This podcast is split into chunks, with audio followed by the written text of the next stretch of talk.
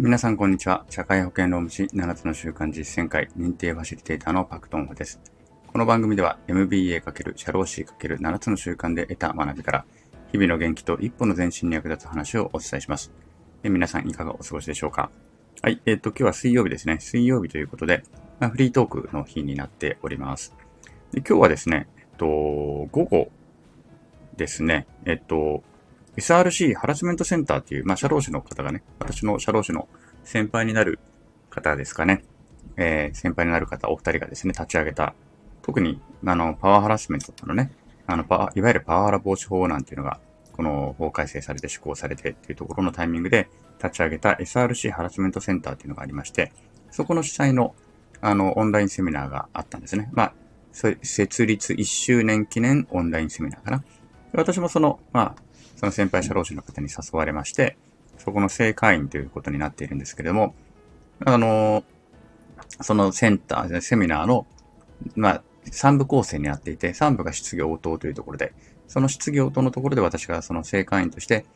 あの、ファシリテーターとしてね、ちょっとお手伝いをしておりました。はい。で、しておりましたと言いつつですね、これ収録してるのはその前日の夜なので、あの、無事にちゃんと私がそのファシリをできたのかどうなのかっていうのは、実は分かっていないということで、あの、ちゃんと、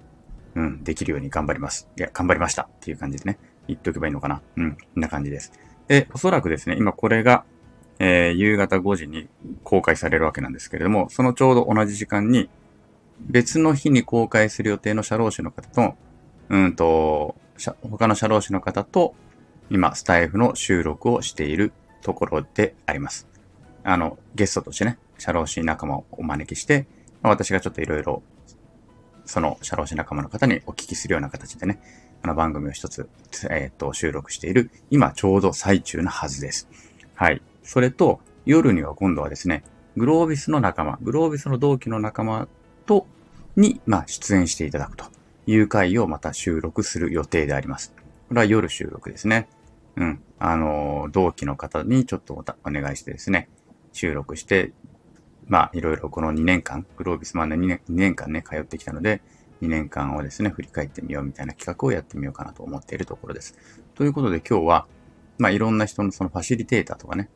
えっ、ー、と、インタビューとか、まあ、こういう人とお話をする、もしくは人のお話を引き出すというような、うん、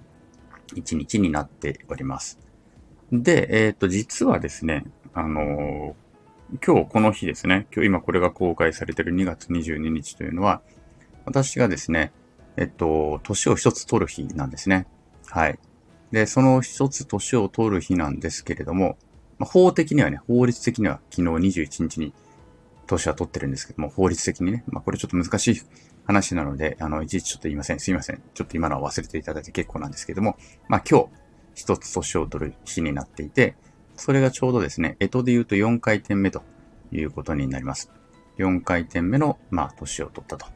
いうことなんですね。はい。で、私自身は、その、この年を取る日、まあ、いわゆる誕生日ですね。自分自身の誕生日って全然ですね、実は重きを置いていなくて、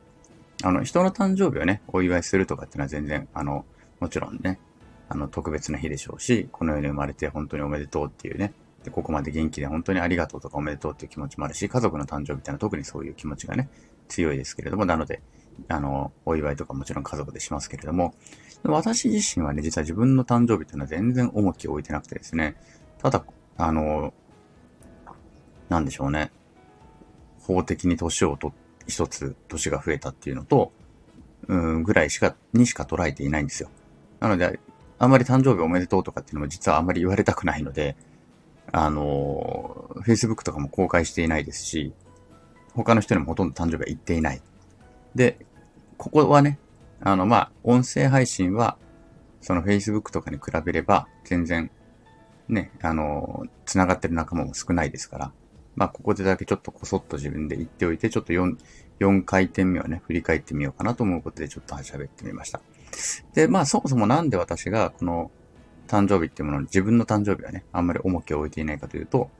まあ、誕生日っていうのは、まあ、自分がこの世に生を受けた日なので、うーん、まあ、まあ、記念といえば記念なんですが、まあ、とはいえ産んでくれたのは親なので、基本的には親に感謝をすればいいだけなのかなということなんですね。で、あと、まあ、家族が祝ってくれるのはそれはそれで嬉しいです。あの、ね、やっぱり家族で、まあ自分が生まれて、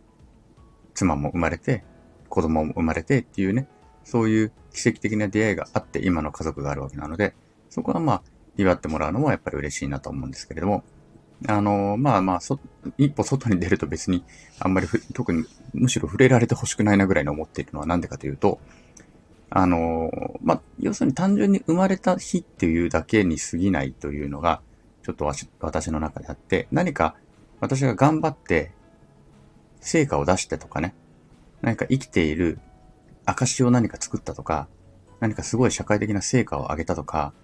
うん、まあ努力したね、結果が出たとか、まあ、そういう日の方が私にとってはすごく貴重なので、自分が何かをした、その結果、結果、成果が出た日とかがあるのであれば、その日の方が私にとっては貴重で、なんかただ単に生まれただけっていうのは、なんかあんまり、あのー、自分の中で重きを置けないんですよね。なので、うん。あの、まあ、4回転目にはなるんですけれども、まあ、この4回転でじゃあ自分が何してきたのかって考えたときに、やっぱりまだまだ、